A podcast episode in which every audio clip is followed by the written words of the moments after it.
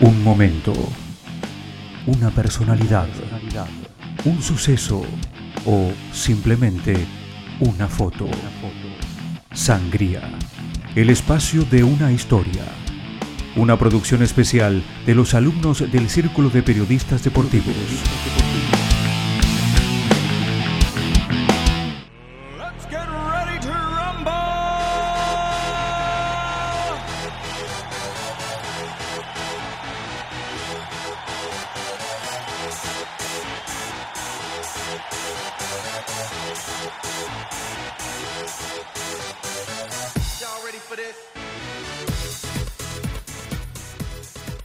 En 2004 la selección argentina de básquet logró conseguir la medalla de oro de los Juegos Olímpicos de Atenas, exactamente el 28 de agosto, y allí fue donde nació la generación dorada. Carlos Delfino, Gabriel Fernández, Emanuel Ginóbili, Leonardo Gutiérrez, Walter Herman, Alejandro Montequia, Andrés Nocioni, Fabricio Oberto, Juan Ignacio Sánchez, Luis Escola, Hugo Sconocini y Rubén Walkowski, de la mano del entrenador Rubén Magnano, fueron quienes se encargaron de representar a Argentina en Atenas. Pero para llegar a obtener la medalla de oro no fue para nada fácil, ya que en semifinales se tuvieron que enfrentar con Estados Unidos, que estaba formado por las estrellas de la NBA en ese momento.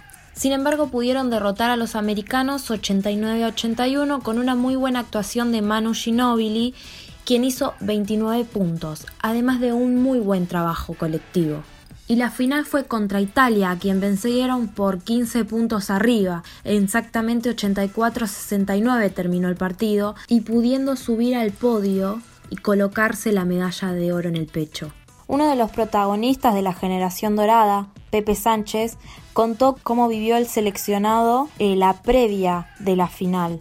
Bueno, antes de la final Mm, lo que más recuerdo era la sensación que teníamos todos de, que, de, no volver a repetir lo que nos había pasado en 2002 en la final del Campeonato Mundial en Indianápolis y estaba muy presente esa sensación de eso, de, aprovechar la experiencia que ya teníamos y no volver a repetir haber cerrado mal el partido, así que había mucho, sí, obviamente muchos nervios, mucha, mucha ansiedad. Ya sabíamos que teníamos una medalla, con lo cual eso también de alguna manera nos reconfortaba, pero eh, era la sensación de que no podemos dejar pasar otra oportunidad como lo habíamos pasado hace dos años atrás. Así que había mucho foco en, éramos el mejor equipo de los dos, o sea, éramos mejores que Italia, eh, claramente, y teníamos que mostrarlo en la cancha. Y bueno, era, era enfocarnos en nuestro juego, en, hacer lo que teníamos que hacer para, para no dejar pasar la oportunidad, como te digo. Eh, teníamos un precedente, Italia no lo tenía, y bueno, fue creo que una de las cosas claves para que el partido eh, en un momento que estaba parejo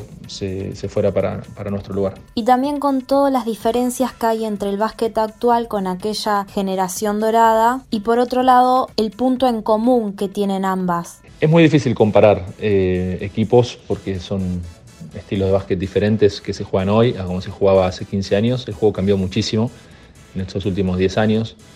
Eh, es, injusto en un punto porque este, digamos, generacionalmente es, es totalmente diferente. Nosotros veníamos de una generación que por ahí no había tenido éxitos deportivos este, resonantes, ellos sí, cargaban con esa mochila.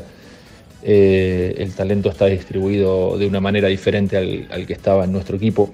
Eh, lo que sí creo que está claro es que compartimos eh, un compromiso para con el equipo nacional, para con los valores que representan jugar para la selección argentina y, y sobre todo bueno, esa, esa mística que, que varios de, nuestro equipo han logrado transferir a, esta nueva generación y que esta nueva generación lo, lo, ha hecho bandera y, se ven los hábitos que tienen, en, el compromiso, como te decía antes, de, de venir a jugar cada vez y con, con muchísima pasión. Y eso este, es creo, lo más importante. Por otro lado, el entrenador argentino de básquet, Julio Lamas, describió cómo era ese equipo que llegó a ganar la medalla de oro en Atenas. El equipo del 2004 era un equipo completísimo técnicamente. Eh, ya había jugado la, final del Mundial 2002 por el talento que todos los jugadores tenían y el, buen, y el buen funcionamiento de conjunto, pero ahí le sumaron la experiencia de ya haber estado en una semifinal o final del mundo y, el equipo tenía ya mentalidad asesina también. eh, además de todos los jugadores en plenitud, 8 o 9 de ellos en la NBA, y ese mm, querer comerse el mundo, ¿no? Que ese equipo insuperable tenía y que le permitió volver a ganarle al Dream Team, conseguir la medalla dorada y entrar en la historia del básquet mundial. A su vez también habló sobre el nivel que tiene la selección argentina actual, comparando también con la generación dorada. El plantel actual repite muchas cosas de ese equipo. En principio el resultado de China juega la final del mundo igual que la generación dorada en el 2002, jugando un torneo eh, de un nivel muy parecido, salvo la final. Eso no quiere decir que el talento individual sea el mismo eh, o que vayan a hacer la carrera que hizo Ginobili o Escola, pero lo que sí quiere decir que como conjunto tiene este, mentalidad parecida, estilo de juego actualizado estos tiempos, pero con un con una fuerte personalidad y sentido de pertenencia y juego de conjunto. Eh, la verdad que son dignísimos herederos y hace que el básquet argentino eh, siga siendo potencia mundial, ¿no? siga siendo, haya jugado su tercer final del mundo, una, una en el 50, una en el 2002, una en el 2019. Eso hace que este equipo no le deba nada a nadie, ni, a ellos mismos, no, se deben resultados ni, ni a los hinchas, la verdad que representan al básquet argentino de la mejor manera. Y por otro lado también remarcó cuál es el nivel de básquet argentino actualmente en general. Un momento alto del básquet argentino, óptimo otra vez. Eh, la temporada que viene habrá cuatro jugadores argentinos en la NBA y un entrenador asistente, Pablo Prigioni. Con lo cual, eh, una vez retirada la generación dorada, se mantiene la vigencia. Otros jugadores jugarán en la Euroliga. Así que eh, estos son ellos mismos, no, no hay una comparación con la generación dorada. O sea, Campazo tiene que ser él y no tiene que ser eh, este, ni Pepe Sánchez, ni Prigioni, ni Ginóbili. Tiene que ser el mismo, igual que Deck, igual que Volmaro, igual que Vildosa.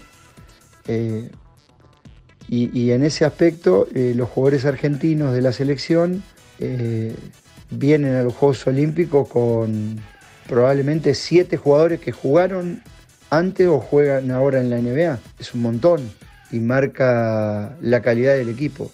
El célebre conductor de radio y televisión Leo Montero, que a su vez es apasionado por el básquet, explicó cómo fue para el país, cómo fue para Argentina aquel logro que tuvo la generación dorada en Atenas. Hablar de la medalla de oro en el 2004 para el básquetbol argentino, para todos los que amamos el básquetbol, es por supuesto un logro, un honor, un orgullo, haber visto cómo jugó ese equipo, cómo se manejó dentro y fuera de la cancha. Eh, el compañerismo que tuvo, el carácter, la identidad de juego que logró de manera colectiva. Pero todas estas palabras que te digo terminaron aplicando también a una especie de reflejo de la sociedad que los argentinos queremos valga la redundancia, reflejado en ellos, porque nos mostraron como una cosa que excedió el mundo del básquetbol, que terminó emocionando como grupo y que terminó dando como ciertas lecciones a mucha gente que, sostiene que de verlos a ellos debería la, la, sociedad argentina manejarse de ese modo, con ese tipo de respeto, profesionalismo, educación y demás. Así que me parece que lo que ha dejado ese equipo es eso, lo que ya sabemos dentro de la cancha, pero aún más lo que generó por fuera, la famosa generación dorada del 2004 para acá, es eh, motivo titular de ejemplo de eh, cómo manejarse de manera colectiva. Sin duda, la generación dorada logró posicionar a Argentina en lo más alto a nivel deportivo y se espera que sea así por mucho tiempo más. Y actualmente son los jugadores contemporáneos a esta época quienes se encargan de demostrarle al mundo cuál es ese nivel que sigue vigente.